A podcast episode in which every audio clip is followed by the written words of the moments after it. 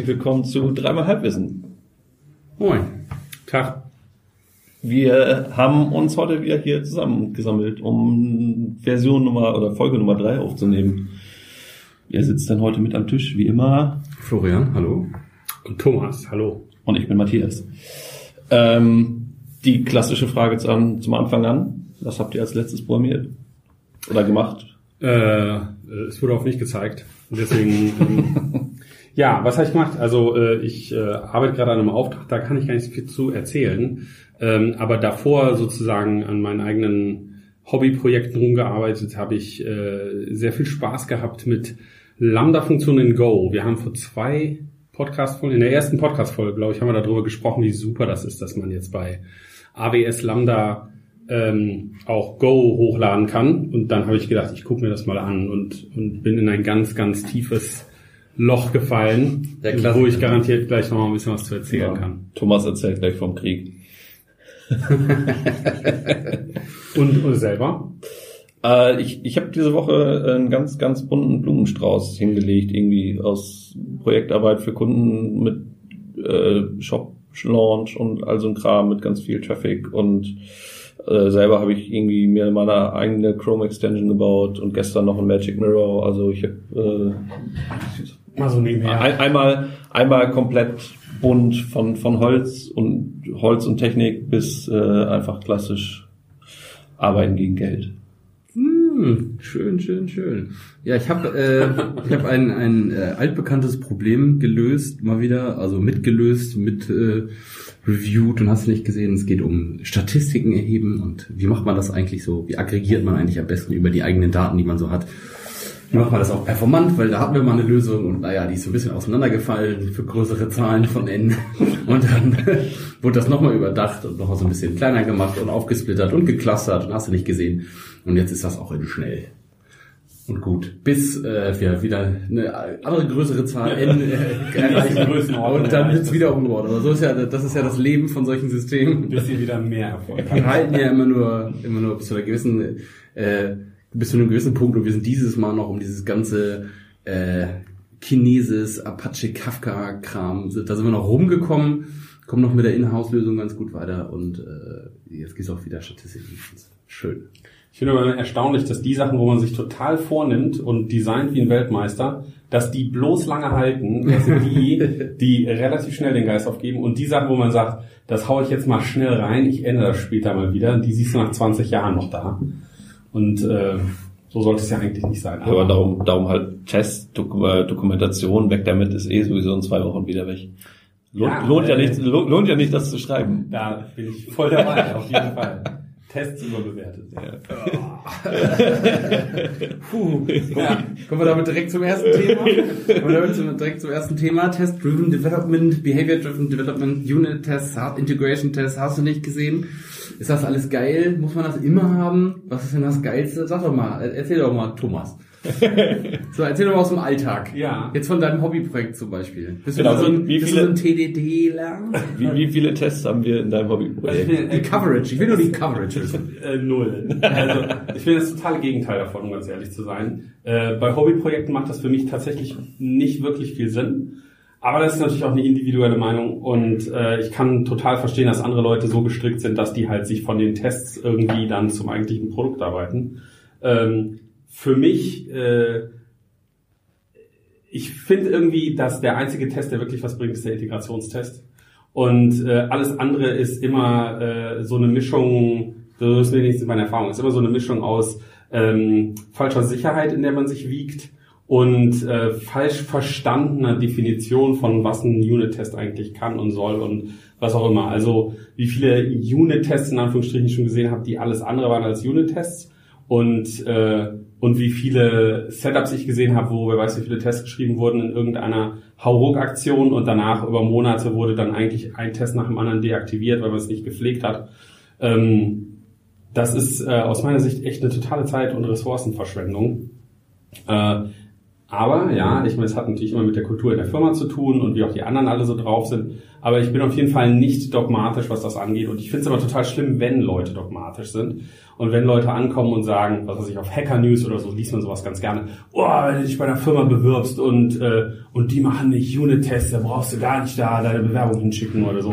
Das finde ich einen kompletten Blödsinn. Ähm, ich habe fantastischen Code gesehen, komplett ohne Unit-Tests und das Ding ist nicht zusammengebrochen die ganze Zeit. Und ich habe äh, Code gesehen mit 100% Coverage, was sowas von brittle war, was man, dass man es gar nicht benutzen konnte. Also äh, für mich gibt es dann nicht immer so eine so einen Zusammenhang des Ganzen. Wie handhabt ihr denn das? Ha, natürlich 100% Coverage. Nein. ähm, ich glaube ja grundsätzlich erstmal, dass das Unit-Test hat ja seinen, äh, seinen Platz auch in so einem Testing. Ne? Und zwar glaube ich immer, wenn du halt, also auch jede Funktion oder alles, was du hast, immer zu, so, zu Unit-Testen, ist halt, das ist Quatsch. Da gebe ich dir vollkommen recht. Ne? Das ist auch das ist einfach nur unnötiger Aufwand dafür. Also, das, also da, der Ertrag daraus ist nicht sehr hoch, glaube ich. Ich glaube, es gibt in fast jeder Codebase, nicht in jeder, aber in fast jeder Codebase gibt es Stellen und Packages, sag ich mal so, an sich, die äh, Unit getestet werden sollten, also auch Funktionen. Also ich sag mal gerade so, der Klassiker für sowas ist, du hast einen bestimmten Datentyp, ne, und den hast, und darauf schreibst du dir deine eigene Hashing-Funktion oder du schreibst deine eigene Sortierfunktion dafür, die nach einem bestimmten Muster das machen muss. Das testet ja keiner auch für dich. Das musst du dann ja selber testen. Das ist dann für, äh, für meinen Begriff schon Code und das sind Stellen, die müssen unit-testet werden. Dafür muss es, man muss jetzt nicht 800 verschiedene Edge Cases finden, also man muss jetzt hier nicht voll SQLite gehen und äh, mehr Tests schreiben als so, eine, so ein F-35 Raptor, so ein Flugzeug oder so. Aber ähm, man kann schon, man kann sich da schon Gedanken machen und dann ganz klassisch, wie man das so schön in der Uni gelernt hat, ne, die ganzen, also die Edge Cases einmal, einmal was, was voll drin ist, einmal was, was voll raus ist und äh, dann noch so ein paar Sonderwerte und sowas alles. Das hilft schon sehr weiter. Ich glaube aber auch nicht, dass der, bei Integrationstest, die ich viel, viel besser finde, so insgesamt, weil die meisten Systeme heutzutage, also auch wenn man jetzt so eine, so eine ganz hippe äh, Microservice-Geschichte hat oder sowas alles, dann sind das ja immer Sachen, die so im Orchester zusammenspielen und das ist ja immer wichtig, ob das funktioniert. Und natürlich, wenn du jetzt irgendwie sagst, okay, das sind ganz krass gekapselte Microservices und Dazu muss ich das noch einmal irgendwo sehen live. Also gerne in die Kommentare schreiben, wenn ihr sagt, ey, wir haben das so. Das würde ich gerne mal von jemandem hören, der wirklich sagt, wir haben so gekapselte Microservices, dass die für sich selber einfach immer komplett getestet werden und wir, wir testen dann gar nicht mehr die, die Integration und das Zusammenspiel sozusagen dieser, dieser ganzen Microservice untereinander. Dann äh, bin ich sehr gespannt.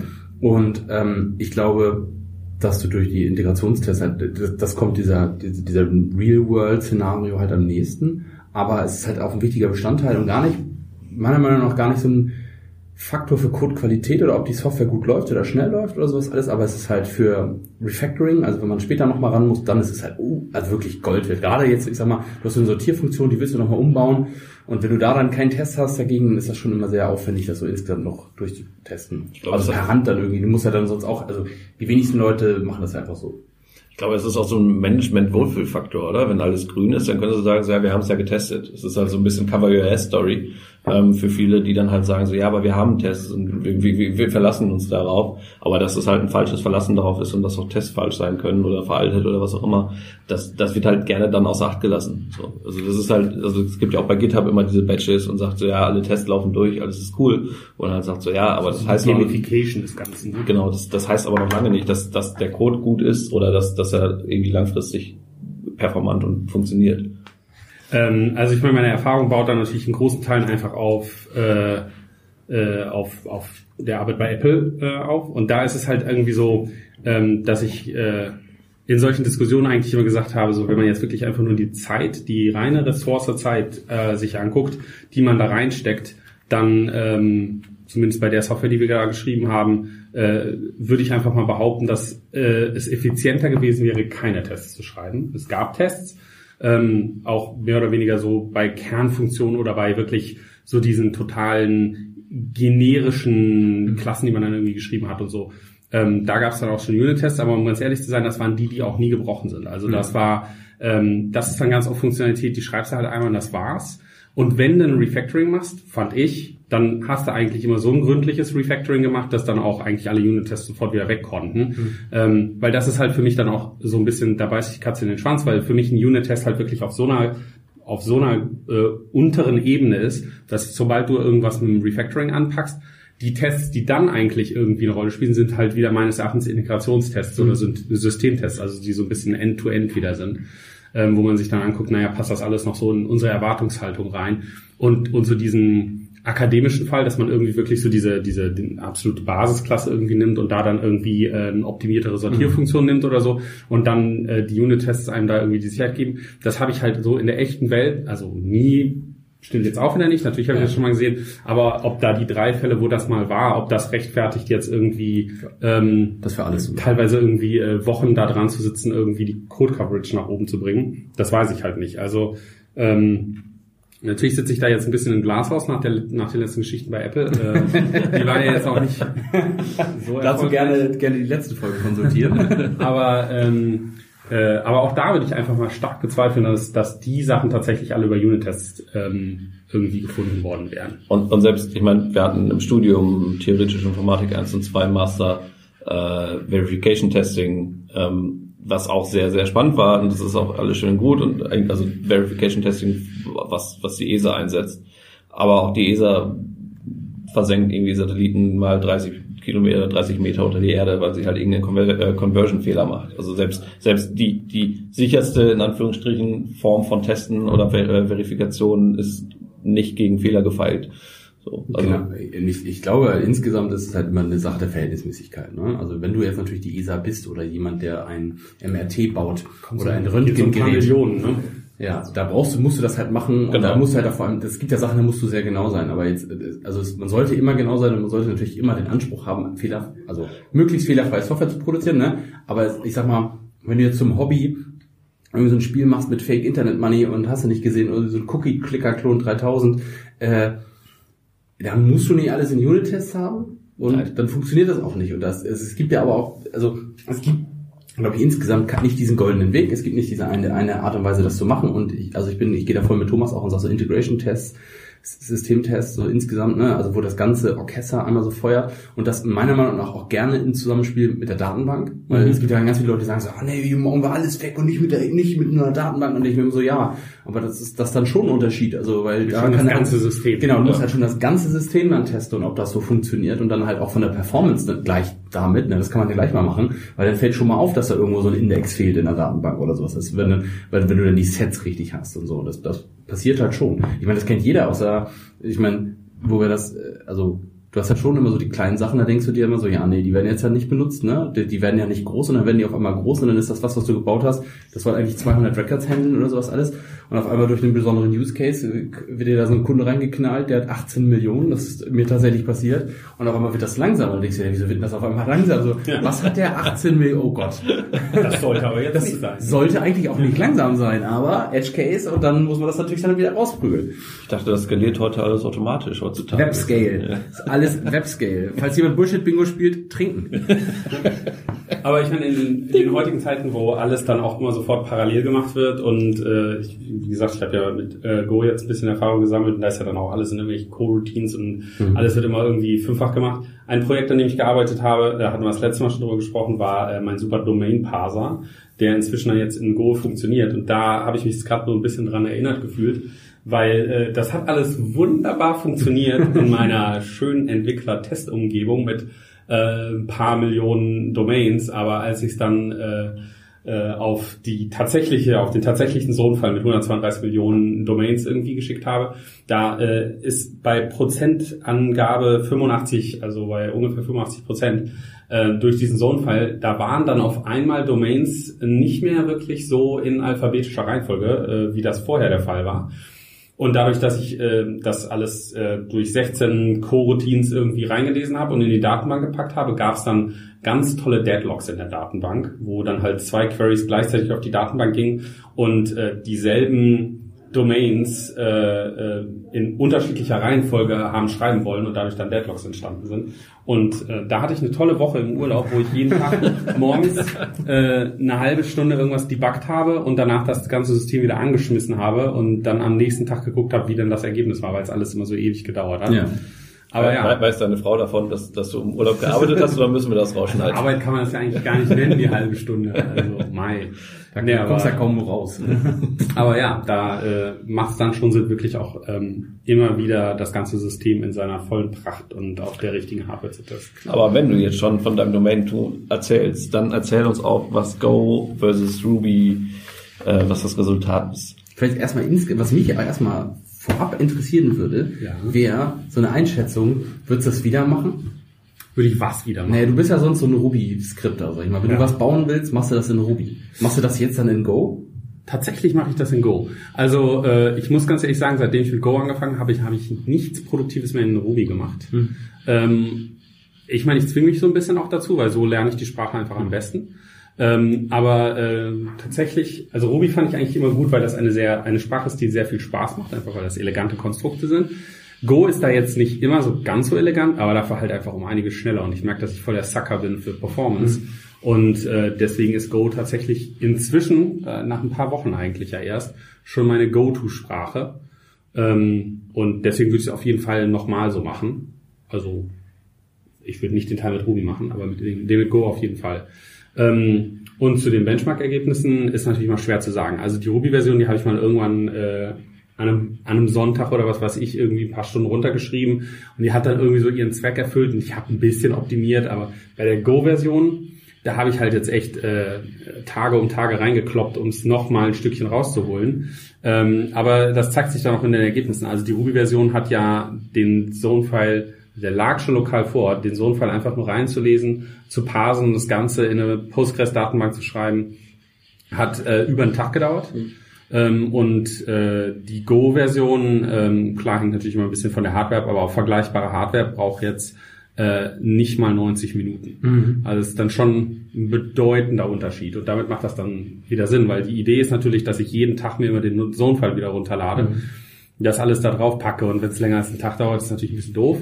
Ähm, aber so kann man das locker machen. Jetzt bin ich schon fast am überlegen, ob ich das in eine Serverless-Funktion packe, weil wofür muss ich denn die ganze Zeit da irgendwie die Hardware oder die virtuelle Maschine haben, wenn ich schon 90 Minuten am Tag irgendwie äh, Performance mache? Aber das musst du dann ja nochmal aufteilen, oder? Weil so eine Lambda-Funktion kann ja nicht 90 Minuten laufen.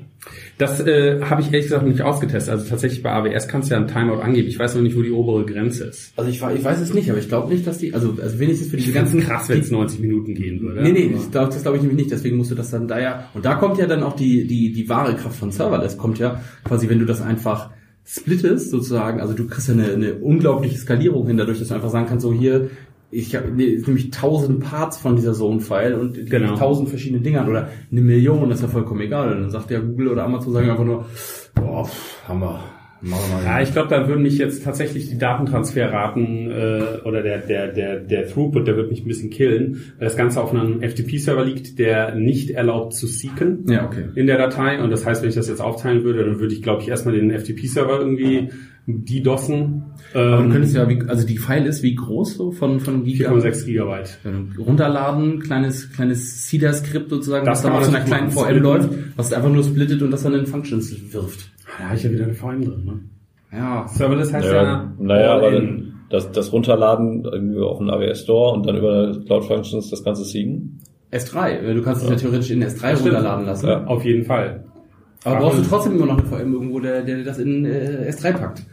Naja, aber das Naja, kann, aber auch eine Cloud Function. Das kann eine Cloud Function sein und bei AWS kannst du es ja auch teilen. Da kannst du auch cron-mäßig Lambda-Funktionen aufrufen. Lass, lass uns mal kurz ans Whiteboard gehen. Die nächste Folge machen wir dann übrigens als Video. Aber das ist ja dann schon, Video-Podcast. das ist ja dann auch schon so richtige, äh, ich weiß auch nicht, Engineering-Masturbation oder so. Da wird man dann gleich so, oh, das muss aber jetzt alles Serverless sein. Ich habe es ehrlich gesagt nur als Spaß gesagt.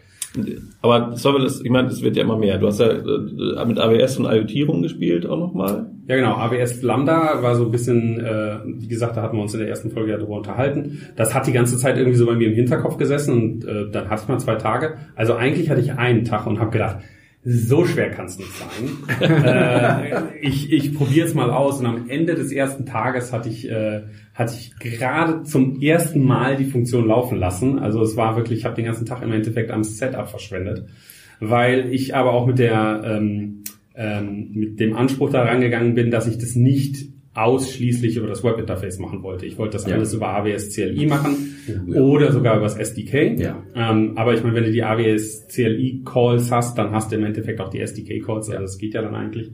Äh, und das war dann um einiges schwieriger. Also ich muss ganz ehrlich sagen, höchstwahrscheinlich alte AWS-Füchse, für die ist das easy.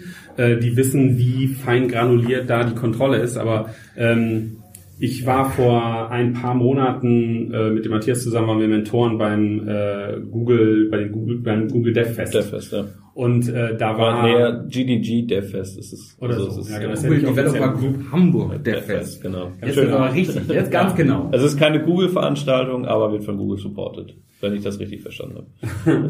Nein, wir haben kein Geld dafür bekommen. Wir dass haben wir das jetzt gesagt genau, wir haben. haben, wir haben eine Pizza gekriegt. Ähm, und äh, da war das Firebase-Team und Firebase hat gerade irgendwie vorgestellt, dass es auch da Lambda-Funktionen gibt und in dem Vortrag, den die gehalten haben, da hatten die irgendeine Firebase-Command-Line und da war das irgendwie so, oh, du hast hier deinen Code, tick, klick, klick, klick, ein Befehl, die ganze Sache wird hochgeladen, du kannst sie testen, das war alles so total seamless und ich habe aus irgendeiner Illusion gedacht, so sieht das bei AWS dann auch aus. Und dass das Ganze dann letztendlich auf fast 20 AWS CLI Sachen geht, um äh, um da überhaupt die richtigen Policies überhaupt in all die ganzen Sachen reinzuhauen. Und dann musste die Lambda-Funktion hochladen, ist easy. Das ist überhaupt nicht das Problem. Die kannst du erstellen, dann den Code hochladen in so einem Deployment-Zip, alles total easy. Aber die muss ja irgendwie ausgeführt werden. Und ich wollte das über einen HTTP-Call machen. Und dann wird's alles, da musst du dir eine REST API erstellen und die muss dann entsprechend mit den richtigen Aktionen, dann hast du so ein Integration Proxy, API Gateway. API Gateway, ganz genau. Man, Und man sieht ein schmerzverzerrtes Gesicht von Florian. Ja, ja, ja, ja. Also ich, also wenn ich da ganz kurz rein, Ja, reingrätschen absolut. Du bist- darf. du machst das ich ja kenne das. Jahren, ne? Ja, also was ich ja am meisten benutze von äh, AWS ist tatsächlich Elastic Beanstalk. Das ist ja so ein bisschen wie Heroku äh, auf, auf AWS. Also man muss relativ wenig machen, man kann natürlich auch viel konfigurieren, wenn man das will, aber im Großen und Ganzen sagt man am Anfang einmal hier, ich will einen Webserver, der skaliert bis acht Maschinen und da kommt hier eine Amazon drauf und ich will das für Node.js und äh, dann macht man nur noch über die CLI ein EB Deploy. Äh, habe ich gerade auch für mich EB, EB Deploy minus minus Staging rausgefunden, gerade für Dev-Umgebung, sehr toll. Da muss man nicht immer alles committen.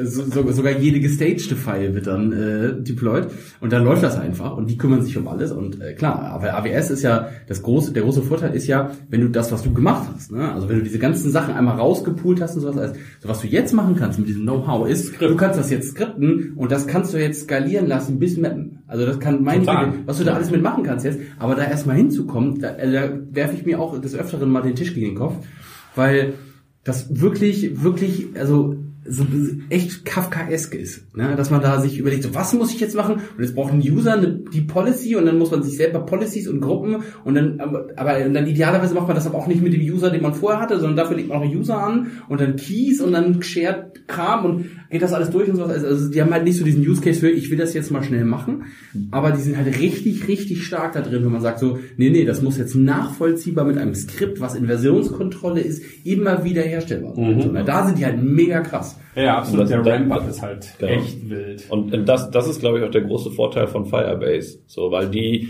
die geben dir so ein, so ein auch schon ein mächtiges Paket, aber halt nicht genau so krass wie AWS. So kann man wahrscheinlich, kann, kann man im Hintergrund mit den Google Services auch alles machen. Aber Firebase ist halt sehr, sehr accessible für Developer. Wenn du da reinkommst, kriegst, machst du drei Tutorials, hast eine Cloud Function innerhalb von einer Stunde laufen, funktioniert, kriegst einen HTTP-Call zurück, hast eine Datenbank, hast User Management, alles irgendwie out of the box, wo du sagst so, wow, ich kann in, einer, in, in 24 Stunden auf dem Hackathon was bauen. Ähm, und es läuft. So, also das, das fand ich schon sehr, sehr beeindruckend. Aber ähm, definitiv ähm, hat das auch seine Begrenzung. Aber die letzten, die das so gemacht haben, das hat mich ja sehr begeistert. Damals war Parse, Parse.com. Die haben dann von Facebook gekauft und äh, End of Life wurden leider. Ja. Also da habe ich ja tatsächlich auch mal eine, eine, ein Backend mitgebaut für eine Mobile-App, was tatsächlich äh, ein Tracking, also ein GPS-Tracking gemacht hat damals als MVP für einen Kunden.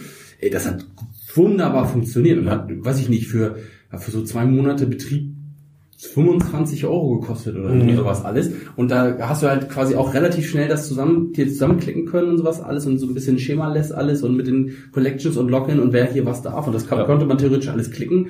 Und das, das lief schon echt gut. Das gibt's ja auch, das haben sie ja geopen source, das kann man jetzt auch so laufen lassen. Und, aber ich glaube, Aber ist, wird das aktiv weiterentwickelt? ja, das weiß ich nicht. Wahrscheinlich gibt es da einen Fork für. Also das, das, das Ding ist ja, und ich glaube, da können wir jetzt wahrscheinlich auch einen Bogen schlagen so dazu.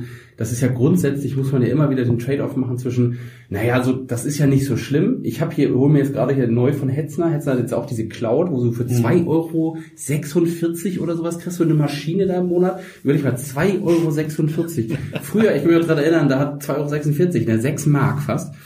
Also 5. 5 Mark, da hast du 5 Mark im Monat bezahlt für eine DE-Domain Ja. pro Monat. also, und oder oder oder man hat fünf Mark bezahlt für einen IRC Bouncer im Monat.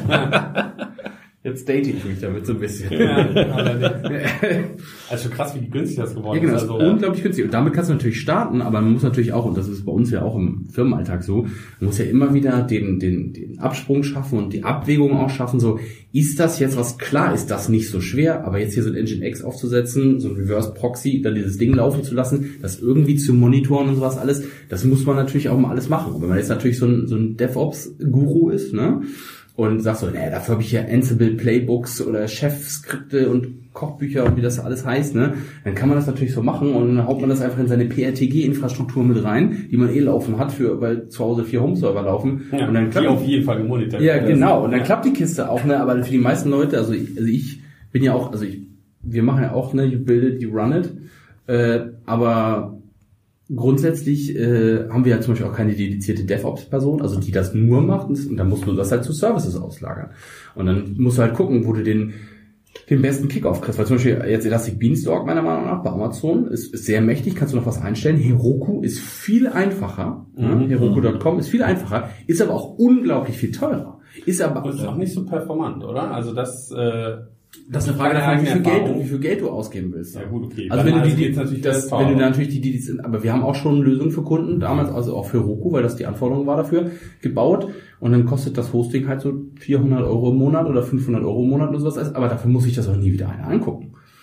Da sind- ich bin mit meiner Lambda-Funktion auch immer sowas von in den ersten 1% des Free Tiers. Ja, genau. Das muss sich ja natürlich auch nie wieder einer angucken. Und dann hast du, dann funktioniert das schon. Aber du musst halt irgendwie so das dazwischen machen. Und Pass und so, die wollten es ja dann noch einfacher machen. Pass ist ja quasi noch einfacher als, äh, als Heroku. Und Firebase ist ja irgendwo nochmal so dazwischen, würde ich fast sagen.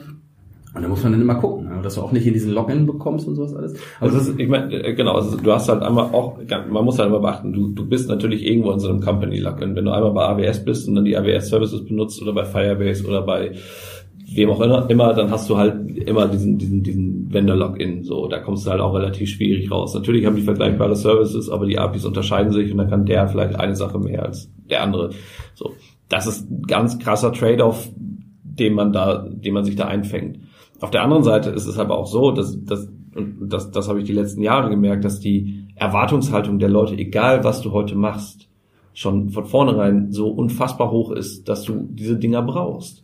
So, wenn du heute nicht ein Login hast, wo du dich mit Facebook und hast sie- und nicht authentifizieren kannst, kannst du, brauchst du eigentlich gar nicht mehr loslegen, weil die Leute die sofort E-Mail schreiben, so wie kann, wieso kann ich mich nicht mit Facebook einloggen? Wenn du das aber alles vom Scratch bauen, äh, bauen willst, Ja. Dann, dann, dann sitzt du da. Also wer, wer, wer kann das vorfinanzieren, wenn du nicht eine, eine, eine 10 Millionen Seed Money kriegst von irgendwem mit, mit einem DevOps-Team, mit, mit ein paar Entwicklern, die dir das viele alles Sicherheitslücken sind da drin? Exakt so.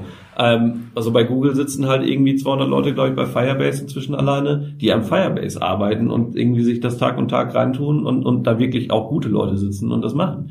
So und also das, das ist irgendwie immer so ein Trade-off, den, den man finden muss, Klar. Äh, wo man wo man sich der besten Tools bedienen sollte, die es gibt. Ähm, aber aus, aus eurer Sicht zum Beispiel kann ich, es, es ist halt irgendwie ganz ganz schwierig zu sagen so, also auch da da kommen wir vielleicht irgendwie zum nächsten Thema, dass dass wenn so eine Datenschutznovelle äh, wie, wie sie jetzt ansteht, kommt, ähm, man dann bei diesen Tools eventuell auch an, an an die Grenzen stößt, was machbar ist oder was, was dann gesetzlich vorgeschrieben ist.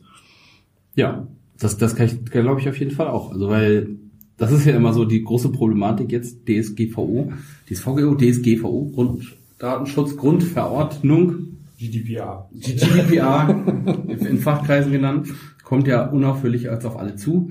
Ende Mai, 25. Mai, 24. Mai, 25. 25. Mai, äh, so wirklich, es stehen alle Regeln noch nicht. Ich war neulich in so einem Talk dazu von einer Rechtsanwältin, die hat das sehr gut aufgearbeitet und hat aber auch gesagt, ja, bei der Hälfte der Sachen ist noch gar nicht klar, wie das jetzt und an wen das reported werden muss, aber das muss reported werden. Aber da wissen die Landesbehörden auch noch nichts zu. und noch nicht so genau, aber da muss man mal gucken. Und jetzt meine Halbwissen-Einschätzung dazu ist, ist ja eigentlich alles gar nicht so schlimm. Also, eigentlich. Weil so grundsätzlich von vielen der Sachen, die man so machen muss, ne, für sein eigenes System, das sollte man ja eh tun. Alles auf Stand der Technik halten, sich mal überlegen, wer hat eigentlich wo Zugriff. Ne? Nicht jeder Praktikant kriegt Root auf der auf der Live-Datenbank und sowas alles. War, war das nicht äh, bei beim äh, amerikanischen oder den ganzen, äh, nee, bei den englischen Politikern, wo dann irgendwie das eine Passwort rumgegeben Ja. wurde an alle und so? Ne? Ja, so Ja, jetzt, oh, jetzt können wir, jetzt kommen wir, jetzt kommt Storytime. Halbwissen Storytime. Dreimal Halbwissen Storytime mit Onkel Florian. Ist tatsächlich mal jemand an der Börse freigesprochen worden. Äh, so, so eine Traderin, also die, die, die, die war die Chefin von so einer Trading-Abteilung oder von so einem Trading, äh, äh, so einer Trading Unit an der Wall Street so und da war folgendes, die hat Insider Trading gemacht von ihrem Rechner aus. Oder hat irgendwie was gemacht und da wurde was veruntreut oder irgendwo hin überwiesen und sowas alles. Und dann kam äh, die SEC, die dann da in den USA so kommt und hat sie dann festgenommen und gesagt, so geht das aber nicht, weil das ging ja von deinem Rechner aus und ihre Verteidigung war, mit der sie durchgekommen ist, war, alle Leute in meinem Team kennen mein Passwort. Und sie, keiner konnte nachweisen, dass sie zu, der Zeit, zu dem Zeitpunkt am Rechner war. Und dann hat sie gesagt, also war ich's nicht. Plausible Deniability. Plausible. Deniability. Äh, war bei uns, also ich war nie an äh, bei der Uni irgendwie so einem Studentenwerk, äh, wie heißt es irgendwie, so einem, wie heißt es denn noch, wo die dann alle pennen? Mein Gott, bin ich. Studentenwohnheim. Studentenwohnheim ist das Wort. Ich bin total. Oh, das war auch schon vor dem Krieg bei dir, ne? Ja, mal, ich war in einem Studentenwohnheim, aber ich, war- ich habe äh, natürlich Kumpel gehabt, die da äh, waren und äh, Du da hast war wilde das, Partys gefeiert. Nee, da war das der Standard, dass Passwörter äh, für irgendwelche eher nicht so, also für illegale Aktivitäten, da in die Küche irgendwo äh, auf den Post geklebt werden, damit jeder dann äh, sich verteidigen konnte darüber, dass er es nicht war. Das fand ich auch ganz interessant. Zurück zum Thema DSGVO, GDPR. Ja. Also grundsätzlich ist ja mein, mein Halbwissen dazu ist jetzt, ne, aber ich muss mich dazu ja auch informieren. Eigentlich sind die meisten dieser Sachen ja gut. Ne? Also wie gesagt, du musst dich darum kümmern, deine Systeme sind Aus User-Sicht date. ist das eigentlich Und aus User-Date macht das ja auch alles Sinn. So, ist natürlich so ein bisschen Bürokratiewahnsinn und da kommen wir jetzt dahin, was muss man eigentlich alles machen? Weil man muss irgendwie Ordner vorhalten und man muss seine Mitarbeiter schulen und man muss sich muss sich überlegen, was passiert im, im Leak-Fall. Ne? Also wenn man Datenleak hat und jetzt denkt man sich so, Datenleak, naja, wir werden ja nicht gehackt. Das ist noch nicht mal ein Datenleak, wenn man aus Versehen ein Angebot an die falsche E-Mail-Adresse schickt, also an einen falschen Kunden, dann hat man ein Datenleak, das gemeldet werden muss. Ja, sowohl dem 72 Kunden, Stunden. genau, sowohl dem Kunden als auch dem, dem zuständigen äh, Ob Obhutsmann des Landes dafür sozusagen, Da- Datenschutzbeauftragten. Datenschutzbeauftragten des Landes. Und äh, da ist dann natürlich auch mal so die Frage, die, äh, da wird jetzt natürlich auch nicht je, jedes Mal jemand kommen und sagen, so, das ist jetzt eine Strafe. Das ist ja, das sind immer diese Zahlen, die da rumgeistern, und 20 Millionen Euro. Und die meisten Startups haben schon Angst, also, oh Gott, und kleinere Firmen, dann sind wir sofort pleite, wenn einer eine falsche E-Mail schickt. Das wird aber ja gar nicht so sein.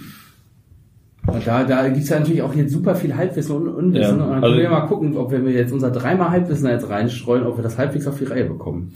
Ich glaube, du hast auf jeden Fall recht. Ähm, Ich habe auch das Gefühl, das, was wir jetzt haben, ist eine Gesetzeslage und das, was wir brauchen, ist Rechtsprechung. Das sind ja Ja, nochmal zwei genau. unterschiedliche Sachen. Und das wird sich dann über die Jahre, wird sich das halt irgendwie so auch ein bisschen einbürgern und hoffentlich wird dann da auch entsprechendes Augenmaß irgendwie äh, gezeigt, so dass dann nicht die total irren Sachen gemacht werden. Letztendlich, also ich finde auch, das ist für den User total gut. Für Firmen habe ich manchmal das Gefühl, kann das schon auch irgendwie ähm, äh, so einen Angriffsvektor bieten, äh, um äh, ungeliebte Konkurrenten auch irgendwie denen das Leben schwer zu machen oder so, dass man dann, was weiß ich, also Datenleaks kann man ja auch anonym tatsächlich irgendwie weitergeben, so, oh, ich habe gehört, da ist ein Datenleak oder irgendwie sowas in der Art und dann hat auf einmal irgendjemand damit total den Ärger und ich glaube, da das muss sich jetzt so etablieren über die Zeit. Ähm, erstaunlich finde ich, ich habe gelesen, auch mehrmals, dass ja nichts in der, äh, in der neuen Datenschutzverordnung wirklich neu ist, sondern es ist ja eigentlich sozusagen nur die, äh, die Übermenge all der Regelungen, die in Europa eh Ja. schon waren. Ja. Genau. Und deswegen finde ich das manchmal so ein bisschen komisch zu sagen, so, wir wissen gar nicht, was das heißt, weil irgendwo muss es ja dann schon mal einen Präzedenzfall gegeben haben. Würde ich jetzt einfach mal haben. Aber, glaube, also aber ich- tatsächlich gibt es auch viele Fragen, die ich habe, einfach weil die Information nicht zugänglich ist oder so. Ich glaube, was, was Halbwissen, was, was neu ist, Ich ist. glaube, für den Part ist es sogar weniger als Halbwissen bei uns allen. Aber Ja. Aber also es ist halt gerade ein Thema, was tatsächlich vor der Tür steht und dann immer wichtiger wird und immer lauter diskutiert wird. Und ich glaube, was, was, was neu ist, sind die Strafen oder die möglichen Strafen, die daraus entstehen. So, das heißt, die, die, also die Konsequenz aus ja, Versagen oder, oder, oder Fehlverhalten sozusagen ist in irgendeiner Art und Weise festgeschrieben oder definiert, sagen wir es mal so, also diese 20 Millionen, die da im Raum stehen oder zwei Prozent des Umsatzes. Also e, vier, oder vier, oder, also die, die, die, diese, diese ominösen Zahlen, die dann bei Firmen wie Google oder so schon ordentlich wehtun würden. Ähm, also das, das ist schon so eine, so eine etwas festere Definition, aber äh, definitiv, also es ist ich, ich, es ist so ein, so, so, so, ein, so ein großes Bollwerk, was da gerade auf einen zukommt, was eigentlich schon immer da war, aber erst, also einmal so publik ist, dass es auch wirklich in den Firmen ankommt und die Firmen merken, wahrscheinlich ist es auch ein bisschen Marketing, dass sie gesagt haben, hier die 20 Millionen und eben Strafe zahlen, was vorher halt einfach gnadenlos ignoriert wurde, weil es auch keine Konsequenzen gab. Ähm, so dass, dass dieses Thema halt einfach auch wirklich da ist und auch wirklich europaweit verstanden wird. So, wenn die Datenschutzverordnung in Deutschland ist und dann aber in Frankreich nicht gilt, dann wäre dumm gelaufen. So, dann, also ich glaube, Domain Factory hat das gemacht, die haben ihre Server nach Straßburg umgezogen. Das mag jetzt auch sein, dass das natürlich andere Gründe hat, dass es noch finanzielle Gründe hat, aber natürlich auch waren die Datenschutzverordnungen äh, in Frankreich halt anders. So, das heißt, als die Server umgezogen wurde, mussten, mussten ein, zwei Kunden von mir damals akzeptieren, dass, dass es neue AGBs gibt. So. Wurden die von OVH gekauft? Vielleicht? Die sitzen auch in Straßburg ganz groß, ne? Äh, das ist ja auch so eine, so eine VM-Billigbude, sag ich mal, die ja. auch zu sehr merkwürdigen Preisen Sachen raushauen können. Ich weiß gar nicht, wie, von, die wurden von irgendwem, ich glaube aber von Host Europe oder sowas gekauft. Vielleicht können die auch zu UVA. Das gibt das ja wahrscheinlich demnächst noch viel große, es große Hose Kartell. Das Hosterkartell. Ja, genau, klar. Aber das, das ist natürlich auch grundsätzlich auch aus User-Sicht zu, äh, so zu äh, bejahen und so. Aber es ist, wirft trotzdem immer noch Firmen halt jetzt in diesen, auch wenn es das überall gab, hast du natürlich jetzt auf einmal diesen Overhead davon. Jetzt musst du das auf einmal alles machen. Und es gab ja vorher auch in Deutschland schon Datenschutzverordnungen und sowas alles und die galten ja auch und die wurden jetzt vielleicht nicht unbedingt so umgesetzt und durchgesetzt. Obwohl ich jetzt dabei auch sagen muss, man muss jetzt auch wirklich erstmal abwarten, wird das jetzt auch so durchgesetzt? Also ja. klar, kannst du jetzt die Leute jetzt, also weil zum Beispiel äh, wo du jetzt äh, von unliebsamen Mitbewerbern redest, ne? was ist denn mit so einer Distributed Denial of Delete Attacke? Also wenn jetzt einfach die Leute, also du hast einen gratis Service und die Leute fangen jetzt an sozusagen, äh, das ist ein Konkurrent von dir und du machst dir da ganz viele Accounts und sagst danach, okay, jetzt müsst ihr bitte alles löschen und das bitte mal nachweisen und sowas alles. Macht das mal bitte. Weil in den meisten Firmen, wie ich das so mitbekomme, ist der Plan dazu, naja, machen wir, wenn jemand schreibt. Mhm. Das ist ja nicht auch nicht vorgesehen in diesen Gesetzen, dass das automatisiert ja. passiert. Es muss so eine Möglichkeit geben und einen Ansprechpartner. Aber ich habe auch schon diese Lösung gesehen, da musst du irgendwo anrufen. Dann steht da eine Telefonnummer, dann rufst du da an und dann musst du dich ja auch erstmal ausweisen, dass du das auch wirklich bist. Naja, und dann also die, die Prozesse, die etabliert werden müssen, sind schon massiv. Also im, schlimmsten Fall. Also, ne, denn wenn es kompliziert ist, dann hast du auf, und, und genau sowas passiert, dann hast du in den Firmen Prozesse und kleinere Firmen können das wahrscheinlich gar nicht abdecken. Dann seid ihr nicht mehr am entwickeln, sondern nur noch am löschen. Das muss ich halt doch zeigen. Ne? Ja. Also ich habe manchmal ein bisschen das Gefühl, die Diskussion ist so eine äh, Y2K-Diskussion. Vorher wird ein riesen Alarm gemacht und dann kommt's und geht und irgendwie ist nichts wirklich ja. nichts passiert. Weil ähm, ich, klar, es gibt natürlich solche Sachen wie äh, Freedom to be Forgotten und ja. irgendwie sowas oder Right to be right Forgotten to be und äh, wo man dann irgendwie bei jeder Firma, bei der man einen Account hat, äh, sagen kann, so ja, löscht mich mal wirklich aus allen Sachen raus und so. Und da ist wirklich die Frage, wie oft passiert das eigentlich? Ja. Die Angst, die ich habe, ist, was ja jetzt schon zu erkennen ist, und diesen ganzen Bereich ist ja eine, eine, eine große Industrie jetzt schon entstanden an Beratung und was weiß ich was nicht alles. Und ich habe Angst, dass, äh, dass die nächste Welle der Industrie, Industrialisierung dieses Themas wird dann irgendwie durch äh, irgendwelche Mahnungen ja. von Anwälten ja. oder sowas kommen, wo dann irgendwelche Probe-Löschaktionen gemacht werden und wenn du dann nicht innerhalb der Fristen antwortest oder dann nachgewiesen werden kann, dass doch nicht alles gelöscht ist oder irgendwie so und jeder, jeder falsche Newsletter, der dann rausgeschickt wird oder so, weil vielleicht noch irgendwo ein paar gecachte Daten sind, oder weil du einen Absturz der Datenbank hattest und du hast deine Datenbank recovered und hast vergessen, alle Daten wieder zu löschen, die in der Zwischenzeit gelöscht wurden, dann, dann kriegst du sofort die ganzen Abmahnungen rein oder so. Das ist so ein bisschen die Angst, die ich habe. Ich meine aber, jetzt kommt wieder das Halbwissen, ich meine aber, dass da tatsächlich äh, so ein bisschen Schutz eingebaut ist. The gegen, Grace Period ist da, glaube ich. Genau, und du hast auch Schutz gegen diese Abmahnung, weil das tatsächlich auch sein muss, dass dich das betroffen hat. Und da kannst du deswegen jetzt nicht einfach anfangen zu fischen und zu sagen so, ey, ja, ich habe das mal probiert und also das hat ja dann irgendwann System. Und ich sag mal, wenn jetzt irgendwie so ein Anwalt äh, natürlich bei äh, 800 verschiedenen Dingern sich Accounts macht, die er eigentlich gar nicht braucht oder sowas, also um das dann her, also da, da, also da bin ich jetzt auch, da lehne ich mich gerade weit aus dem Fenster. Aber du hast Es ist ja nicht so, als ob das nicht alles schon passiert wäre, irgendwelche Nein, nein, total wild gewordenen Klar. Anwälte, die sagen, ihr Impressum hat aber diesen einen Punkt nicht irgendwie auf der nee, klar, das ist genau, und genau daraus haben die, glaube ich, auch, also der Gesetzgeber an sich ist ja auch äh, lernfähig, auch wenn langsam, ne, aber das würde man sich natürlich dann wünschen, dass es ist, so ist. Aber was es auf jeden Fall momentan macht, ist, es schafft eine ganze Menge Auftragsvolumen für Anwälte im IT-Rechtssektor. Die haben gar keine freie Sekunde gerade, die arbeiten sieben Tage durch, absolut. verdienen die goldene Nase. Und wer auf einmal alles Datenschutzbeauftragter ist, das finde ich auch echt erstaunlich. Genau, dann werden Leute Datenschutzbeauftragter und äh, vornehmlich auch gerne so ein Anwalt für IT-Sicherheit, das bieten die natürlich auch an mit sowas. Und äh, natürlich auch Management, also so IT-Beratungsbuden und sowas, das sind da jetzt auch ganz groß und dann so, oh, jetzt müssen wir hier alles und hier Ja. 200 PT, werden da schon mal schnell irgendwo reingebucht, um dann alles zu durchsuchen und diese Prozesse zu gestalten. Und das ist ja zum Beispiel jetzt auch was, wir sind jetzt auch nicht so groß, ne, aber wir haben jetzt auch natürlich das auf, wir, wir sitzen da jetzt auch vor, müssen mit meinem Anwalt sprechen, Datenschutzerklärung, weil wir einen Service anbieten für Kunden und wir benutzen auch Services, die nicht von uns kommen. Und dann müssen wir jetzt loslaufen und äh, Auftrags, also so äh, ADVs einsammeln. Ne? Die musst du immer vorher schon, Auftrags, äh, automatische Datenverarbeitungsver äh, hier Vereinbarungen und sowas alles. Äh, und das musste man natürlich vorher, war das so eine, war, musste man das auch machen so. Jetzt musst du aber mit allen Sachen und immer, wenn du das irgendwie machst, und jetzt musst du prüfen, ob die das richtig machen. Und dann kommt Privacy Shield, falls das ein Dienst ist aus den USA. Und ich habe zum Beispiel jetzt noch nicht gerade gehört von, äh, auf dieser Veran- Veranstaltung, wo ich war, von dieser Anwältin, wenn man das vorher mal mit Google gemacht hat, diese äh, Vereinbarung, da hat man einen Brief nach Irland geschickt. Ja. Und dann saß in Irland jemand und hat per Hand die, so ein Schreiben unterschrieben. Da saß eine Person, die hat die dafür die Aufgabe gekriegt, wahrscheinlich saßen da sechs, die haben dann irgendwie Proku Prokura bekommen, ne? Und äh, die haben dann den ganzen Tag irgendwie so eine Vereinbarung unterschrieben. So, und das darfst du ja, das darfst du ja zum Glück heute auch äh, automatisch. Also wer, wer, jeder, der Google Analytics hat, müsste dieses äh, Ding eigentlich von Google bekommen haben. Also zurück, also zu Google geschickt haben und zurückbekommen haben. Also es ist schon so ähm, bei dem Thema, dass ich äh, eigentlich bin ich noch einigermaßen entspannt, aber dieses ganze Fear, Uncertainty and Doubt, was so gestreut wird Ja. und was man in der Presse irgendwie so macht, das, das äh, hinterlässt so langsam Spuren bei mir. Für mich ist es wirklich, äh, wie wird die Gesetzgebung ausgelegt? Das ist irgendwie so das Ding. Also es gibt ja zum Beispiel auch solche Punkte wie ähm, man, man äh, darf eigentlich ja nur noch die Daten sammeln, die wirklich total für den Zweck notwendig sind.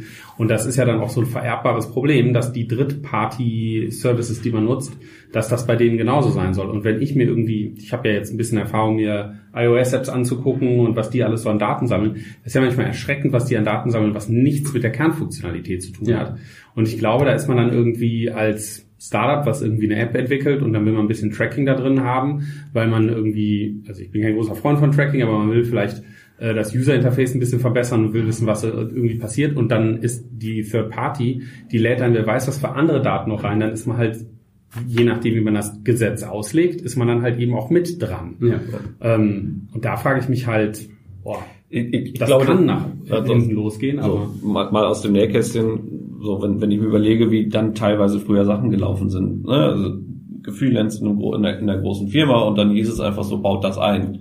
So, dann kam aus Marketing, Management, baut das ein, was das Tool war. Also wir haben es uns natürlich angeguckt, weil wir wissen was dann irgendwie bei uns nachher im Code drin stattfindet. Und das war dann Tracking, aber nicht nur irgendwie Tracking von wegen, der hat geklickt, sondern das war Mouse Movement. Das war, war, war mehr oder weniger Keylogging auf allem, was nicht, was nicht Passwort war.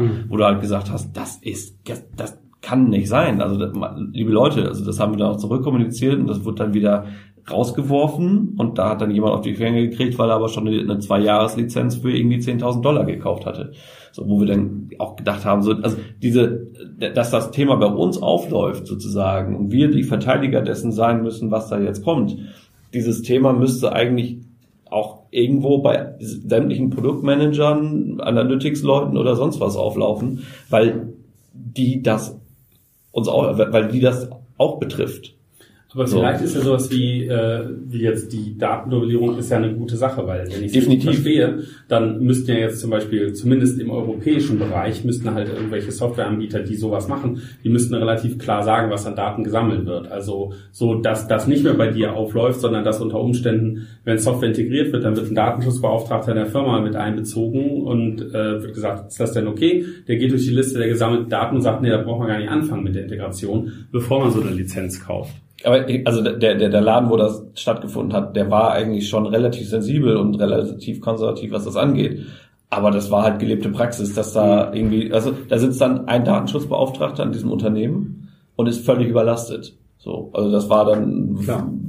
10.000, 20.000 Leute Unternehmen. So, ist völlig überlastet. Das heißt, eigentlich die, die Datenschutzbeauftragten oder die, die, die äh, Abteilung der Datenschutzbeauftragten müssten eigentlich die nächsten Monate massiv wachsen. Weil die, also auch die ganzen Prozesse oder Ansprechpartner zu sein, wenn du eine große Firma hast, sind das Abteilungen, die wahrscheinlich völlig überlastet sind und innerhalb von 72 Stunden arbeiten. Wenn du irgendwie vielleicht 1000 E-Mails hast bei, bei, und die Prozesse noch nicht automatisiert sind, dann hast du ein Problem. Ich meine, es gibt ja, ich glaube, es gibt diese Grace Period von fünf, fünf Jahren oder vier Jahren. Ich hatte mal zwei gehört. Oder zwei, also- also- schwaches Wissen, was ich da Genau, habe. also wir, wir fangen auch gerade an, uns tiefer mit diesem Thema zu beschäftigen. Ich meine, ich muss tatsächlich sagen, bei so großen Firmen habe ich da wenig Mitleid irgendwie, weil da denke ich irgendwie so, boah, die sollten wirklich einfach mit ihren Daten sowieso schon äh, als das sensibelste Gut irgendwie umgehen. ja.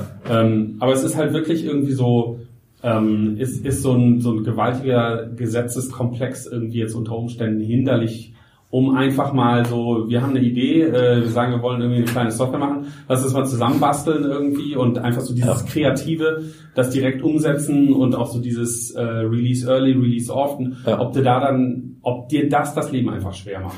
Da, bin- da bin ich mir ziemlich sicher, dass das passiert. Und ich glaube, und das ist ja auch was, was man viel liest dazu, dass wir quasi, dass Europa dann damit als Innovationsstandort so ein bisschen was einbüßt.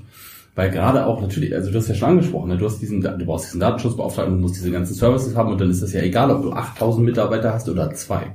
Ja. So, wenn du jetzt natürlich eine ganz kleine Firma bist und du musst dich die ganze Zeit um diese Sachen kümmern, dann bist du natürlich nicht so schnell wie eine andere Firma, die sich darum jetzt nicht kümmern, kümmern muss. Muss. Und, Aber sind das nicht alles dann auch über die Zeit Services, die man einfach auslagert, genauso wie man als kleine Firma eine Steuerberaterin oder einen Steuerberater hat, hat man dann halt eben so einen Datenschutzbeauftragten grund, oder grundsätzlich schon, aber wenn du dir jetzt mal den Case überlegst, dass quasi unter Privacy Shield geht das natürlich mit den amerikanischen Firmen, die müssen sich aber ja auch dran halten. Die, also das Privacy Shield Mhm. ist ja nicht so amerikanische Firma passt schon, sondern Privacy Shield heißt ja dann auch, das geht schon, aber die müssen sich auch dran halten dann genau. für EU-Kunden. So, und es gibt auch schon jetzt ganz viele Firmen, die einfach zu klein sind, und das wird mehr werden in den USA, die dann einfach sagen, wir sind nicht groß genug, wir können das nicht leisten für EU-Kunden, und dann gibt es einfach Geo-IP-Blocks. So, dann sitzen wir hier und dann warten wir auf die ganzen Tools theoretisch. Und das hat hat jetzt zwei Möglichkeiten. Entweder kriegen wir dann einfach diese Tools nicht, oder wir entwickeln dadurch dann sozusagen auf dem europäischen Binnenmarkt mehr Eigendynamik, dann selber so eine Dinger, aber dann auch wieder nachzubauen. Mhm. Und mh, Hat die gleich schon von meiner neuen Firma auf den Cayman Islands erzählt? Also es ist, äh, ja, also letztendlich irgendwie ist der letzte Satz zu dem Thema derselbe wie der erste Satz, ne? mal abwarten, was da kommt irgendwie, ne? Ist halt echt undurchschaubar. Also ich glaube, es ist ein Thema, was uns die nächsten Jahre auf jeden Fall noch begleiten wird und wo wir noch das ein oder andere Mal uns irgendwie den Kopf auf den Tisch knallen werden und sagen so, das kann doch nicht sein, so war es nicht gedacht. Auf der anderen Seite, ich glaube schon, dass es für viele Sachen gut ist. Ich glaube, ähm, Absolut. dass das für den Nutzer an sich ist es von Vorteil. Also hoffentlich hindert es einfach, verhindert es die, die weitere fahrlässige Handhabung von wichtigen Daten. Ja. So wie das heutzutage einfach total oft der Fall ist. Oder dieses Ignorieren von, ach ja, da ist was passiert, ist uns egal. Genau. So, ich glaube, wenn, weil es liest sich ja schon relativ deutlich, wenn ihr es ignoriert und wenn ihr fahrlässig umgeht, dann kriegt ihr auf die Finger und zwar massiv. genau, und das, das ist ja auch Und das ist die Idee dahinter und Genau. ähm, ich glaube, das ist gut. Ich, ich glaube auch, dass, dass insgesamt wird es nicht so hart ausgelegt werden, wie wir das jetzt, wie alle das jetzt befürchten. Und das ist natürlich so, also ich kriege das ja auch in vielen Kundengesprächen mit, dass Leute immer sagen, was ist denn mit DSGVO? Dann sagen wir mal, ja, zu was dazu habt ihr denn Fragen jetzt zu unserem Service? Und das Mhm. wissen die dann auch immer nicht. Die sagen, ja, was denn mit dem Ganzen? Und dann sage ich, wie wie mit dem Ganzen? Ja, wir werden schon, wir sind konform. Ja, aber wie denn jetzt? Und dann, naja, wie man halt konform ist dazu. Ja, und äh, da kriegst du halt eine ganze Menge rein, ne? Und dann äh, muss man das natürlich auch erstmal auseinanderklabüstern und sowas alles. Und äh, da wird das nicht einfacher. Aber wir kriegen das schon hin und ich denke mal auch, nur wenn man wirklich fahrlässig ge ähm, gehandelt hat. Das heißt, immer schön alle Systeme up to date halten. Nicht jeder kriegt ein Passwort, nicht jeder kriegt alle Passwörter, haben alle Mitarbeiter schulen, keine USB-Sticks. Da gehört auch sowas dazu wie eine Schulung, keine USB-Sticks, die einfach so im Gang liegen, einfach mal in den Firmenrechner packen. Also so auch so Basic IT-Security. Und das ist ja eigentlich Am Management. Genau, das ist ja eigentlich ganz gut. Also, dass, dass quasi die Leute auch dazu gezwungen werden, sich da mal ein bisschen Gedanken drüber zu machen. Weil bei uns in der Branche ist das ja quasi so ein, naja, also wenigstens, also bei uns jetzt im Umkreis, ne, das macht man halt einfach nicht. Das wissen alle. Ja, ja. Apropos fahrlässige Sicherheitslücken oder fahr, fahr, fahr, fahrlässige IT-Systeme. Ja, sterben. unserem spaßigen Segment. Äh, du hattest vorhin was in Slack gepostet. Das fand ich ganz spannend. Also das, das, das war so eine heiße News. Wenn, wenn, Ja. mit, Notfall äh, mit Notfallnummern. Notfall mit Notfallnummer. Notfall mit Notfallnummern, ja, genau. Ähm, willst du erzählen, was passiert ist? Oder wollen wir das den iOS-Experten machen lassen? Hast du es gelesen? Nee, ich habe es ehrlich Ah, gesagt okay. nicht gelesen, da muss jetzt der Flo ran. Ja, das ist jetzt gerade auf Heise rausgekommen und da geht's um äh, eine iPad-App und diese iPad-App heißt Naprot. Ich weiß jetzt nicht genau, wofür das steht, von einem Berliner Unternehmen und die macht Folgendes oder soll Folgendes machen die ist für Rettungsdienstmitarbeiter und äh, soll das Patienten- und Fallmanagement vereinfachen. Man kennt das ja, wie so ein Rettungswagen kommt irgendwo hin und äh, muss dann irgendwie erstmal alles aufnehmen und muss das dann alles muss dann später auch abgerechnet werden und hast du nicht gesehen und das ist natürlich auch im Zuge der Digitalisierung und auch des paperless Rettungswagens äh, gibt es das heutzutage auch schon so auf so einem iPad und da gibt es wohl diese Firma, äh, die heißen äh, Pulsation IT und die haben da so eine App zu rausgebracht und die wird wohl relativ viel benutzt und jetzt hat Heise rausgefunden, äh, die haben einfach mal in ihrer, die haben mal so eine, die iOS-App sich angeguckt, so wie du das auch gerne machst, Thomas, und da haben sie so ein paar interessante Sachen gefunden, wie zum Beispiel so Zugangsdaten und hart Passwörter und sowas alles für die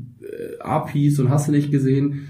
Und äh, naja, es führte so weit, dass sie das so äh, da rausgetragen, also die konnten jetzt Daten raustragen und konnten quasi mit diesen Zugangsdaten einfach mal sich Patientendaten rausholen und Falldaten und konnten halt auch falsche Falldaten anlegen. Für beliebige, wenn ich es richtig verstanden habe, sogar auch für beliebige äh, Notfallstandorte, die dann dort angeschlossen waren. Das heißt, es war jetzt nicht nur für einen Standort, sondern die haben auch so ein Masterpasswort da drin gehabt und mit so ein bisschen API Schnüffeln und sowas alles sind die relativ schnell an den Punkt gekommen, dass sie gesagt haben, so, ne, wir wissen jetzt, wie das System hier funktioniert und los geht die Kiste.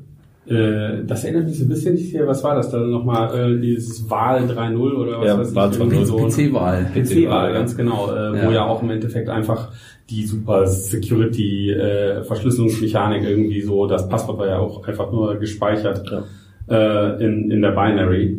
Ähm, tatsächlich habe ich das, als ich mir die 200 iOS-Apps angeguckt habe, da war das halt ein, ein Punkt, den ich mit abgecheckt habe, ähm, dass ich mir die entschlüsselten Dateien einfach äh, nach ähm, hohe Entro- Entropie, en, meine Zeit, also nach nach Passwort-ähnlichen äh, Strings durchsucht habe. Strings mit hoher Entropie. Ja, Entropie, ganz genau. Ähm, äh, Das heißt also, wenn ich sicher sein will, dann nehme ich das als Passwort Passwort.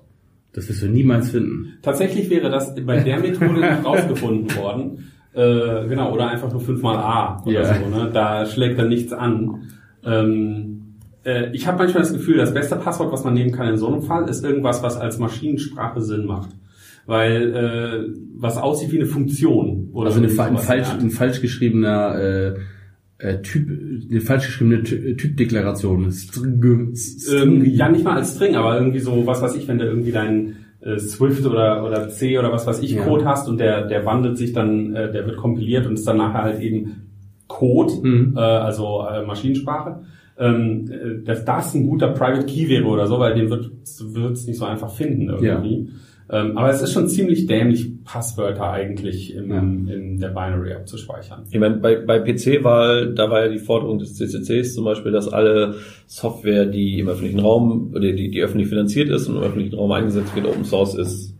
Absolut gute, gute Idee. So, und das, das, das ist bei mir, als, als ich die Nachricht gelesen habe, irgendwie ist mir diese Forderung sofort wieder eingefallen und gedacht so, ja, warum nicht auch da? Ne? Also warum, ähm, weil, wenn, wenn du den Code bei GitHub hochlädst, dann sagt dir GitHub so, hey, hier, wir haben Strings mit hoher Entropie gefunden.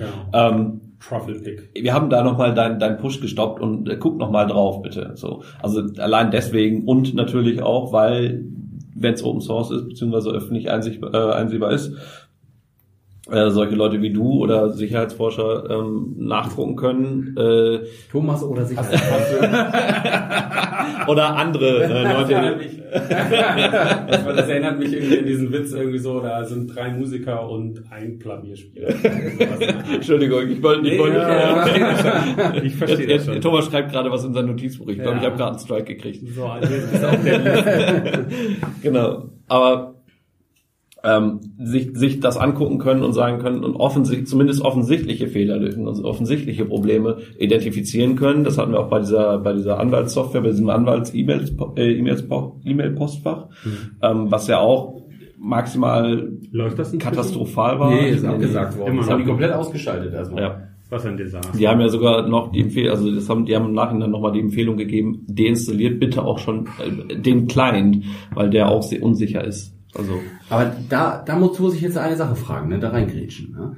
Wie, wie werden denn diese Verträge vergeben? Weil ich denke mir manchmal, dass wir bei einigen Kundenprojekten, selbst im kleinen Bereich, da werden wir nach Penetration-Tests gefragt, die wir gemacht haben für unser komplettes System. Und wenn die das machen, dann sagt einer, nö, ist schon okay, macht mal hier Anwalt, Anwalt-E-Mail, hier sind 25 Millionen Euro, wir sehen uns in vier Jahren.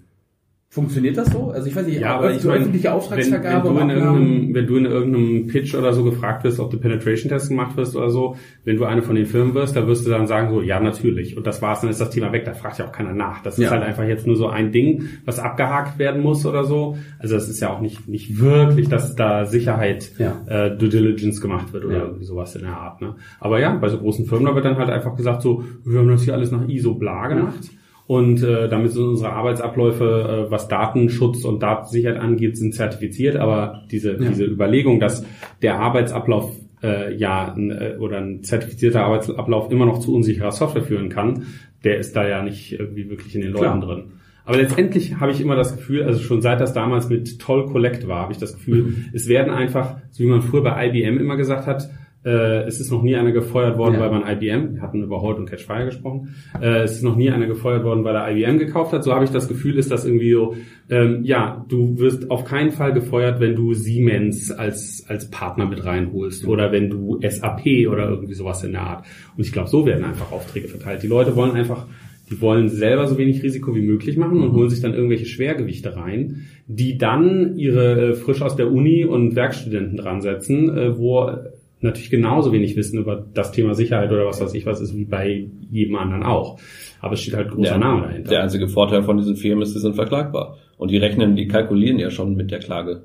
Das ist ja Genau, genau, die sind dann auch versichert dagegen Ja. und sowas alles, also das ist dann okay. Wobei jetzt bei dem Fall, den du da hattest mit der 112er Nummer oder Ja. so, war das eine war das eine Empfehlung oder Vorgabe, dass man die Software nehmen musste oder so? Äh, du musst ja überlegen, wie diese Rettungsdienste, äh, die sind ja nicht staatlich zwingend. Das ist ja so das Rote Kreuz und meistens die Feuerwehr und ASB und wen es da alles gibt. Ne? Das sind ja verschiedene Strukturen, die das machen und die müssen natürlich auch für sich selber. Die haben ja jeder eigene interne Systeme und die haben dann auch wieder Schnittstellen nach außen, wie das übergeben wird und so weiter. Und äh, da gibt's ja schon einen ganz schönen Buch. Also ich habe mehrere Freunde in diesem Segment, so Ärzte, Krankenpfleger, Krankenschwestern und äh, auch Rettungssanitäter und so. Und da gibt schon so einen Wildwuchs an Software, an verschiedenen Sachen. Weil da natürlich auch erkannt wird, und das ist ja klar, in dem Zuge der Digitalisierung, viele Prozesse, die davor gemacht wurden, sind halt fehleranfällig. So, also wenn man jetzt zum Beispiel so ein Protokoll, ich glaube in den äh, in so Kliniken wird so ein, so ein Anästhesieprotokoll, das wird schon seit Jahren nicht mehr per Hand geschrieben, sondern das geht natürlich auch im Computersystem, aber die hat ja auch jemand gebaut.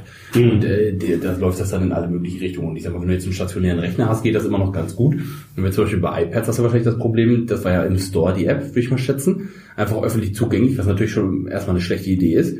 Und äh, also wenn du das dann schon so machst, wenn du sagst, okay, das soll jetzt nur eine begrenzte, eine begrenzte Zielgruppe haben oder so, muss es ja nicht unbedingt in Store. Ja, Ist zwar auch Security, genau, ist zwar auch Security bei Obscurity dann, ne, macht halt auch nicht so viel Sinn, aber ist halt eventuell schon mal ein richtiges Mittel. Ja, aber dann hast du einen, einen äh, Rettungssanitäter, der dann auch noch ein bisschen bewandert ist, irgendwie so, Genau. äh, sich mal per MITM-Proxy irgendwie den Datentransfer anzugucken oder so, und dann hast du dasselbe Problem. Ne? Aber es ist schon ein Ding. Ich glaube ehrlich gesagt, dass das ein total weit verbreitetes Problem ist. Es gibt diese ganz vielen Nischen, wo sich gewisse Software etabliert hat, wo die Ansprüche echt nicht groß sind. Hauptsache die paar Aufgaben, die man machen muss, die werden darüber erledigt und äh, wenn das von irgendeiner Klitsche irgendwo entwickelt wird, ist egal irgendwie, ob da, da spielt Sicherheit überhaupt keine Rolle. Hauptsache es nimmt ein bisschen Arbeit ab. Ja. Und ich glaube, da gibt es einfach Und- einen Haufen von. Und ich meine, let letztendlich hast du es ja auch gezeigt. Du hattest ja einen Vortrag auf der auf der Code Talks, den, der ist übrigens auch bei YouTube, den linken wir natürlich unten auch mal rein. Oh, äh, ja. wo du Dann die sieht man aber, wie Thomas aussieht. genau. Podcast-Zahlen auf Null.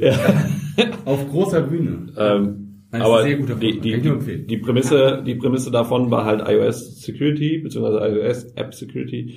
Und was du gemacht hast, war ja die Top 200 Apps zu nehmen und mal zu durchleuchten. Also du hast irgendwie ein bestimmtes Zeitlimit pro App gesetzt, Genau. ähm, was ob du offensichtliche Fehler findest. Und da hast du von diesen 200 Apps waren über 50 Prozent, glaube Ja. ich, anfällig Ja, für bestimmte äh, für bestimmte Attacken. Also guckt euch den Talk an. Ähm, sehr sehr interessant auch, also einfach so für den für Status der App-Entwicklung, wenn man so will. Eine Sache will ich jetzt noch aufgreifen Mhm. von dir. Du hast ja gesagt, das sollte alles Open Source sein. Äh, Das, das ist die Forderung. Ja, ja. Also das Finde ich ja auch gut, finde ich auch grundsätzlich gut so. Aber wir haben das ja auch, glaube ich, schon mal besprochen. Ich weiß nicht, ob das eine Folge war, die äh, Veröffentlicht veröffentlicht wurde oder nur einen kleineren Kreis ging, also Folge 0 oder minus 1. Aber wir haben ja zum Beispiel auch, ne, wir, haben, wir greifen ja immer wieder auf das äh, Thema Apple zurück und sowas alles. Apple hat ja auch was geopen sourced und hatte damit ein riesiges Problem. Swift. So, wie macht denn das jetzt der Staat, wenn sie die Bundeswahlsoftware open sourcen, meinetwegen? Also muss ich, muss ich ja überlegen, wie das jetzt funktioniert. Wir haben ja gerade schon gesagt, es wird so ein Auftrag vergeben, eine Firma muss das machen. So, dann schreibt man einfach mit rein in die Ausschreibung Software open sourced hier auf, auf dem Bundes-GitLab. Selbst gehostet vom BSI. Gute Idee. und äh, wird dann dahin gemacht. Legt mal bitte eure, eure Private Keys auf unser GitLab. und, und schon, dann, man muss es ja nicht, die, muss, muss ja nicht die volle Entwicklung im Offenen machen, Ja. ne? aber man muss ja schon sagen, so das ist jetzt ein Stand und der wird jetzt sozusagen, wenn er, also ein Stand, der benutzt wird, wird dann sozusagen auch zu, zu GitLab gestellt und dann können Leute da nochmal drüber gucken, so. Apple hatte, wenn ich das richtig verstanden habe, ich habe mal so einen Pod äh, Podcast gehört mit, mit dem Chris Lettner, ein riesiges Problem, Jahre fast damit, dass sie überhaupt gar nicht wissen oder wussten, wie geht man mit diesem Community-Feedback dazu jetzt um. Das ist jetzt natürlich bei Swift ein bisschen was anderes, weil da kommen natürlich auch viele Leute, die haben Feature-Ideen oder sind was so grundsätzliche Progr- Programmiersprachenkonstrukte angeht, sehr opinionated und sowas alles. Ne? Aber also ich sag mal, selbst bei so einer PC-Wahl-Software ne, wäre es ja schon so, da kommen viele Leute. Dann gibt's auch so die äh, Co- Commit-Chaser, die so äh, die Typos machen und sowas, alles, was ja auch alles wichtig ist und so. Und äh, dem, um den Blame-Count schon schön zu erhöhen. und äh, aber du hast natürlich dann auch dieses Problem, das muss ja jemand managen und der muss ja auch verstehen, was da passiert. Das heißt, du brauchst ja trotzdem noch, also über die Laufzeit dann quasi noch wahrscheinlich mehr Geld für Support und Maintenance, weil du jetzt jemanden da sitzen haben musst auch, der das dann sich darum kümmert, also als Beruf sozusagen, und das dann mergt immer und dann wieder dagegen Tests macht. Weil das kann ja auch nicht einfach jeder, jemand sein, der sagt immer, der nimmt jeden Pull-Request an, weil das ist ja auch kritische Software. Das muss ja dann auch, das muss ja zum Beispiel dann auch getestet werden und es muss aber auch klar, quasi klar sein und nochmal geauditet werden. Und vor allem hast du auch das Problem, die Person, die da sitzt, die muss sich auch so tief damit auskennen, dass jetzt Leute, die jetzt zum Beispiel das schaffen, trick, tricky Code einzubauen, und ich verweise an dieser Stelle nur an den Underhanded C Contest, ein großartiges Stück, äh, Stück äh, Software-Contest. Da geht es grundsätzlich darum, Code zu schreiben, der aussieht nach einer Sache, aber in Wirklichkeit eine andere Sache macht. Und da kommen Leute auf Lösungen, das hätte ich mir vorher, also das hätte ich mir nicht träumen lassen, was da gebaut wird. Verlinken wir auch natürlich in den Show Notes. Ist großartig. Liest, also auch wenn man kein C kann und eigentlich kein C, also das versteht man da schon. Und wenn dann erklärt wird, was da passiert, da fall, fällt schon mal öfter mal das äh, Kinn auf den Fußboden. Ja, aber dann Also es geht ja auch viel simpler wie mit dem doppelten Break äh, in der OpenSSL Ja. Sache bei Apple. Das war ja auch so ein Ding. Genau, also das heißt, du musst ja jemanden haben, der sich auch richtig damit auskennt, weil es ist ja nicht, nur weil es Open Source ist, ist es ja nicht sicher. So. Nein, nein, de definitiv. Es ist, aber ich, ich denke mal, es ist ja schon so, so auch, also zum einen war diese PC-Wahl-Software ja nicht nur veraltet, sondern halt auch irgendwie schlecht gewartet. So, Ja, so, das war ja der Eindruck. Und das, le- letztendlich geht's, also so wie ich das verstanden habe, ja auch ein bisschen darum zu sagen, so Leute, wir reden alle gerade über Digitalisierung. Wir haben jetzt eine neue Regierung, die sich dem Thema völlig verschrien hat, obwohl sie keine, genau, obwohl, obwohl sie wenig bis keine Erfahrung dafür, äh, davon hat und auch nicht weiß, was das Plan, aber bedeutet. Für die Leute, die das in tausend Jahren noch hören, wir haben das Jahr 2018 und die in der Regierungserklärung jetzt der Großen Koalition steht, dass wir 2050 in allen Bussen WLAN haben. Achtung, Applaus. Ja, aber Flugtaxis. Termin ist so wichtig wie Lesen und Schreiben. Das darf man nicht vergessen. Ja. Aber das, das, also letztendlich geht es so ein bisschen darum zu sagen, so, okay, wir müssen dieses, dieses, dieses Wissen um Softwareentwicklung, um Software Maintenance, um Incident Management muss auch eine Bundesregierung können. Sie hat dieses Know-how im Moment nicht. Wenn man sich das an, also man, man hat diesen Eindruck, sie hat dieses Know-how nicht und das, was sie vergibt und was sie macht, ist Management getrieben und gesagt, mach, ich will mich da nicht drum kümmern, ich will mich da auch langfristig nicht drum kümmern. Ich, ich vergebe diesen Auftrag für x Millionen Euro, macht so und ich will euch als als als als verklagbare Entity haben, aber der Öffentlich äh, Öffentlichkeit gegenüber über, wird keine Verantwortung übernommen, was das angeht. Das heißt, eigentlich, keine Ahnung, vielleicht muss die Bundesregierung Open Source Maintainer einstellen, äh, die das Halbzeit machen und dann vielleicht sogar einfach mal diese, also ein Trend ist ja gerade, dass ganz viele dieser Open Source Leute, ähm, also Evan Newell zum Beispiel von Future.s, der hat ja damit angefangen, einen Patreon-Account zu machen. Der wurde komplett äh, finanziert dadurch, dass, dass die Community ihn finanziert hat und deswegen seine Arbeit finanziert hat. Gibt's ja auch. Bei der Software hat die Community ja schon alles finanziert, ne? Bei, ja. bei staatlicher Software, das muss man dazu sagen. Genau. Also ich denke ja beide recht. Auf der einen Seite glaube ich schon, das wird teurer. Auf der anderen Seite ist das für mich, ähm, ist es auch so, dass äh, zu fordern, dass das öffentlich gemacht wird, baut halt einen gewissen Druck auf, Software nicht einfach nur bis zum Release-Datum zu sehen, Softwareentwicklung, ja. sondern Softwareentwicklung findet statt, solange die Software im Einsatz ist. Und das ist halt in den Köpfen nicht drin. Also sowas muss maintained werden. Es muss jeder immer ansprech sofort immer einer ansprechbar sein im Falle von Sicherheitslücken. Und äh,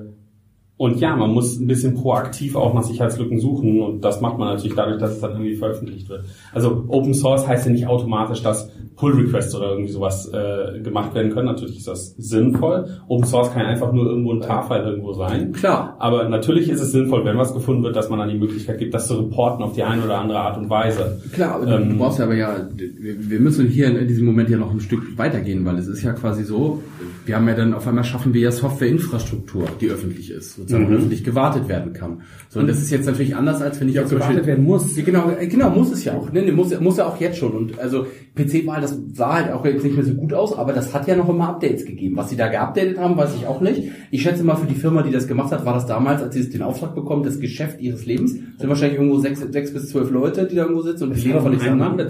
Oder ein Mann. Oder drei, vier oder so. Ja, aber relativ klein. Relativ klein und äh, aber du hast jetzt natürlich danach, danach das Problem, natürlich musst du nicht das mit Pull Requests machen, aber du brauchst ja schon eine Instanz, wie gesagt, die sich mit dieser Software auskennt, die das einschätzen kann, was da kommt an, Pull, an, an Kommentaren erstmal, mhm. ne? auch wenn es keine Pull Requests sind.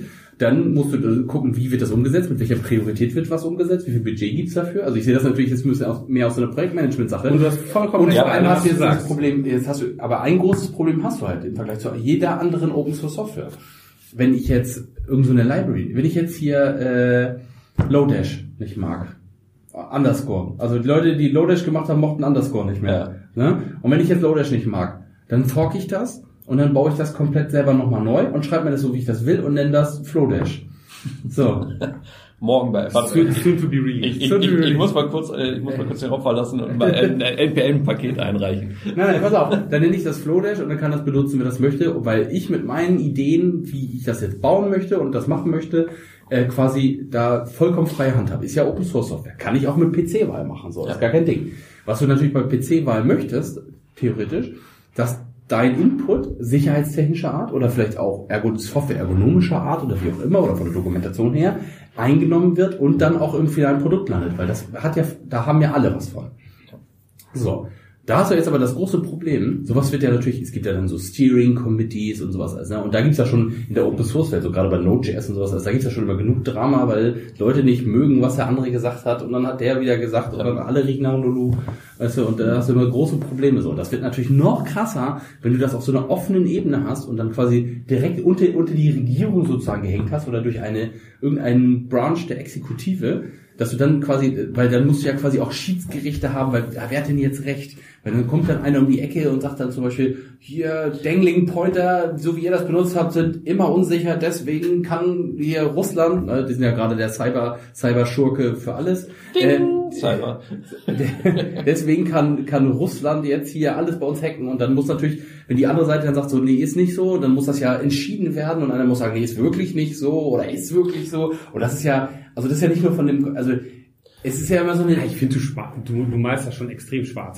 also ich glaube, ja, das wird genau das wird passieren. Aber, ich bin mir sicher, ich bin mir sicher, dass genau das passieren wird. Nur weil, das, weil man sagt, der, der Code, der soll verfügbar sein, äh, ist, ist deswegen automatisch auch nicht sofort erlaubt, dass es geforkt werden kann oder so. Es gibt nein, ja nein, Rechte nein, auf den Code und es gibt auch also. Das Forken äh, ist ja auch gar kein du kannst ja, du kannst ja immer noch irgendwie äh, eine Instanz haben. Du musst dich auf diese Diskussion nicht einlassen. Es wird mehr Arbeit. Genau. Das ja. auf jeden Fall und es wird auch mehr kosten. Allerdings äh,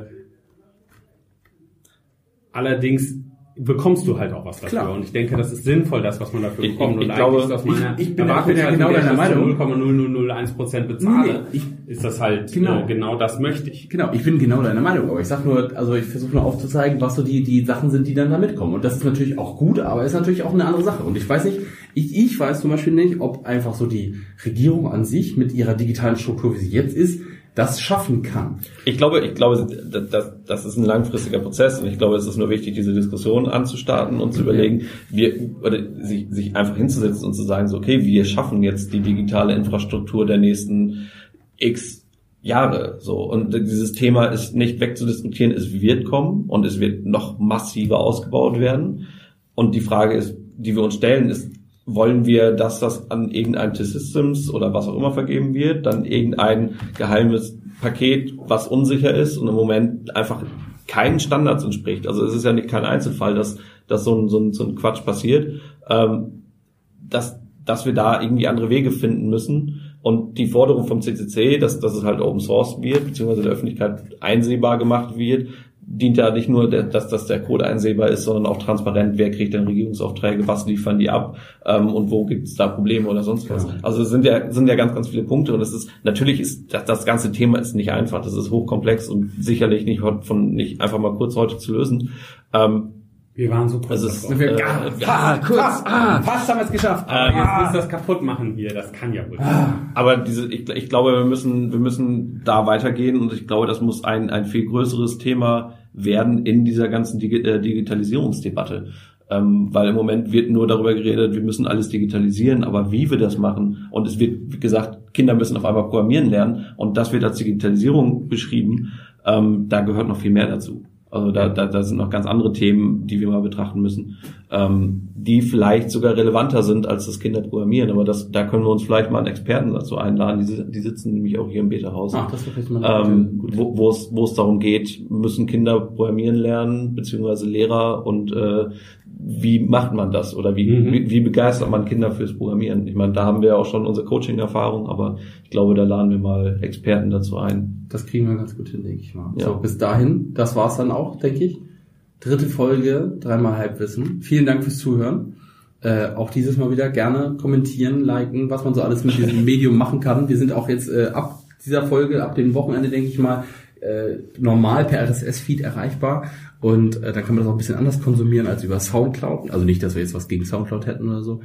Ich hoffe, wir haben ein bisschen Sinn gemacht heute haben ein bisschen, bisschen äh, Licht in die Welt gebracht und wir versuchen das dann zunächst mal wieder und bis dahin bleiben wir dreimal Halbwissen.